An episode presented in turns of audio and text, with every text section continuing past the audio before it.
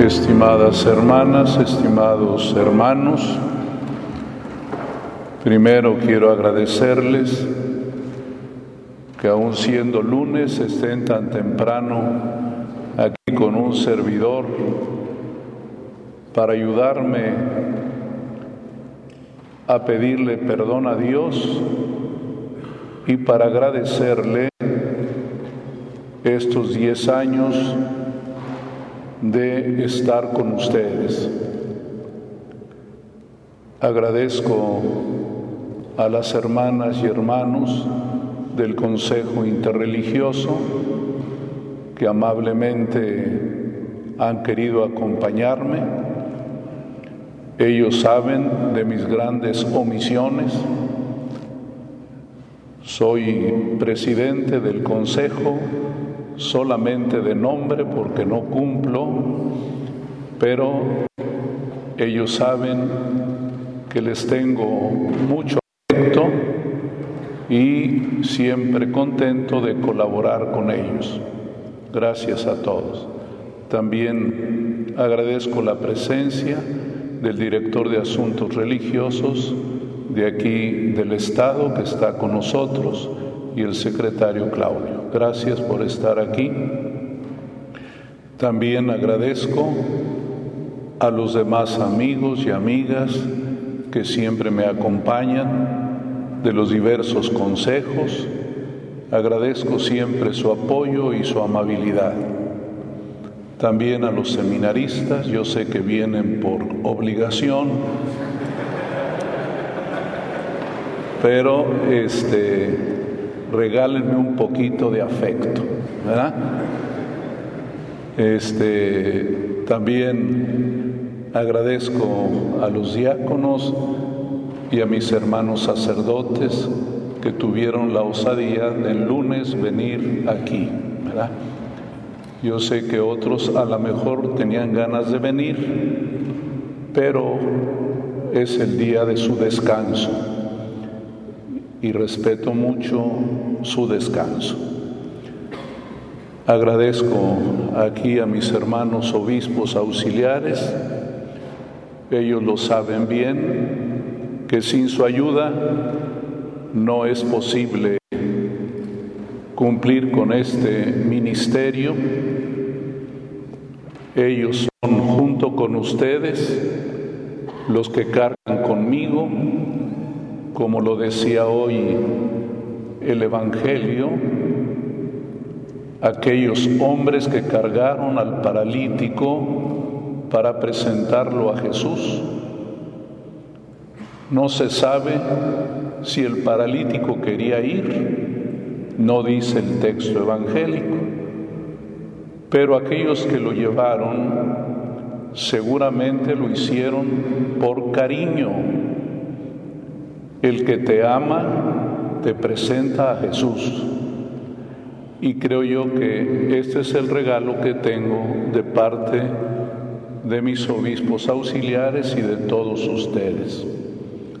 Agradezco porque siempre me acercan a Cristo y yo pueda apreciar su cariño y su amor.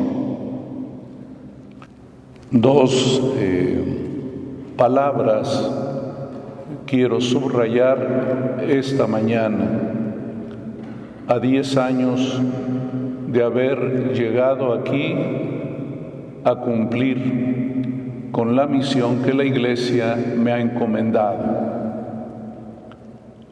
Los sacerdotes especialmente entienden, como mis hermanos obispos, que nosotros no vamos a donde queremos, sino a donde nos envían. Y aunque no lo hagamos por gusto, lo hacemos con gusto. Y así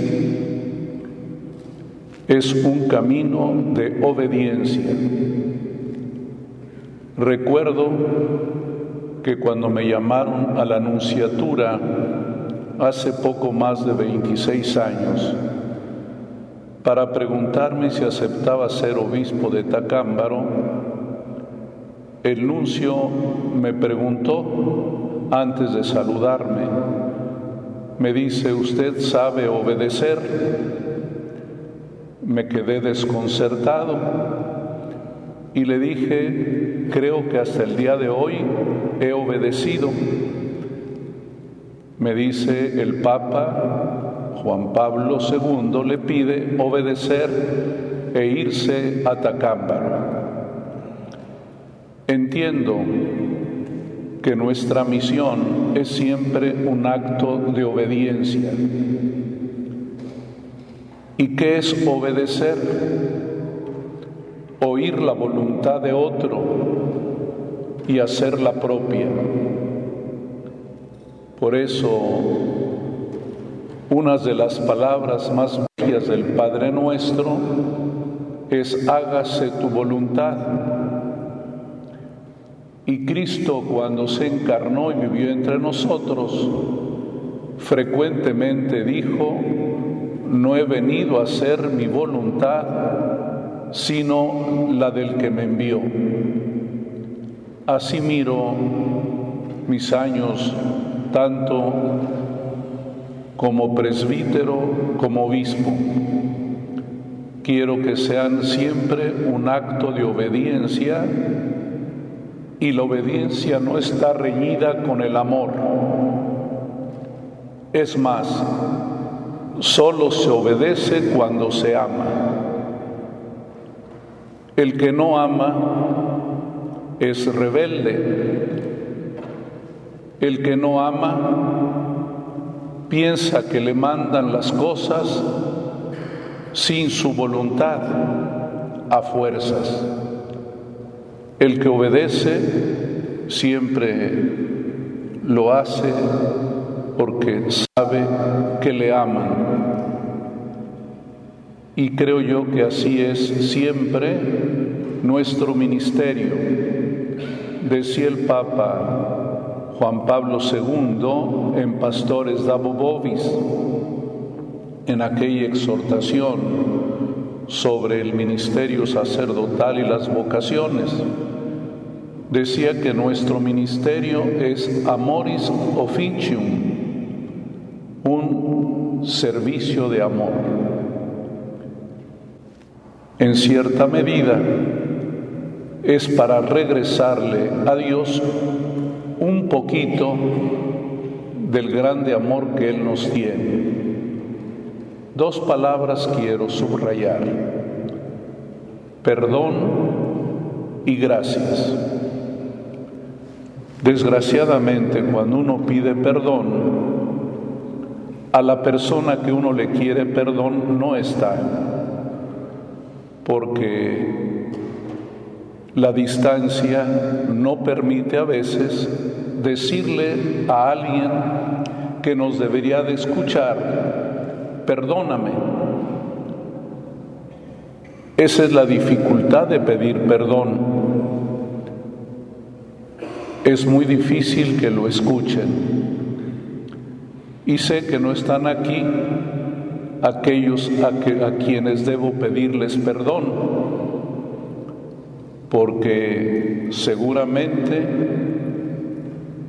mi omisión, mi falta de diligencia apostólica ha generado alguna distancia. Hace pocos días alguien me hizo poner los pies sobre la tierra uno a veces se imagina que cumple bien con su tarea, porque alguien lo anima y le dice, qué bien, señor obispo, usted eh, trabaja mucho, pero alguien, un presbítero muy molesto conmigo, me dijo, Mientras usted sea arzobispo de aquí, no quiero ninguna misión. Me quedé impresionado. Yo dije, ¿por qué? ¿Qué hice? Y le pregunté y me dijo, es que es mentiroso. Ah, caray, todavía sentí la punzada más fuerte y le dije, ¿en qué he mentido? Usted quedó de visitarme a la parroquia y no lo hizo. Bueno, ya me serené. Dije, menos mal que fue una omisión. Pero me sirvió mucho para no creérmela, para entender que es más grande el vacío que lo que he podido hacer, que en una escala de 100 a lo mejor no alcanzo ni un punto, pero quiero decirles aquí en confianza, porque sé que ustedes me estiman, que estoy muy agradecido, que estoy contento de servir a esta iglesia de Monterrey, que estoy impresionado por su bondad, que puedo decir las mismas palabras de aquellos que presenciaron el milagro de Jesús, puedo decir, Dios hace maravillas y hace maravillas en ustedes.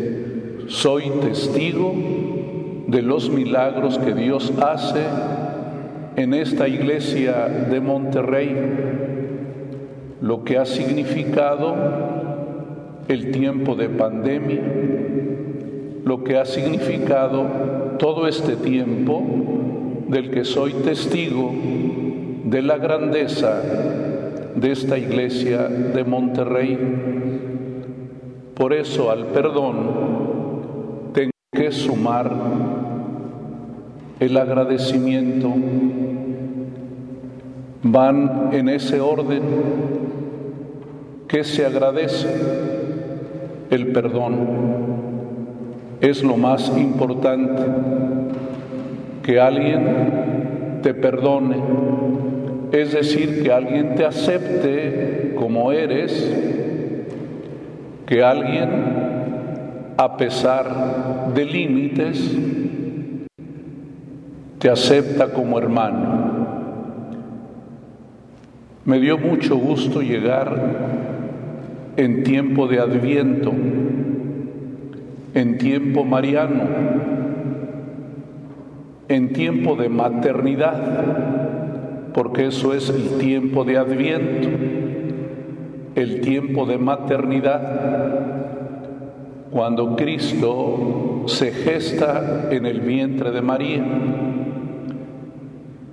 Y el adviento siempre nos pone frente a lo imposible que Dios puede hacer posible. Oímos siempre al profeta Isaías, el gran soñador. Él fue el que dijo, de un tronco seco brota un retoño. Él imaginó los opuestos en armonía. Él pensó que lo imposible Dios lo hace posible.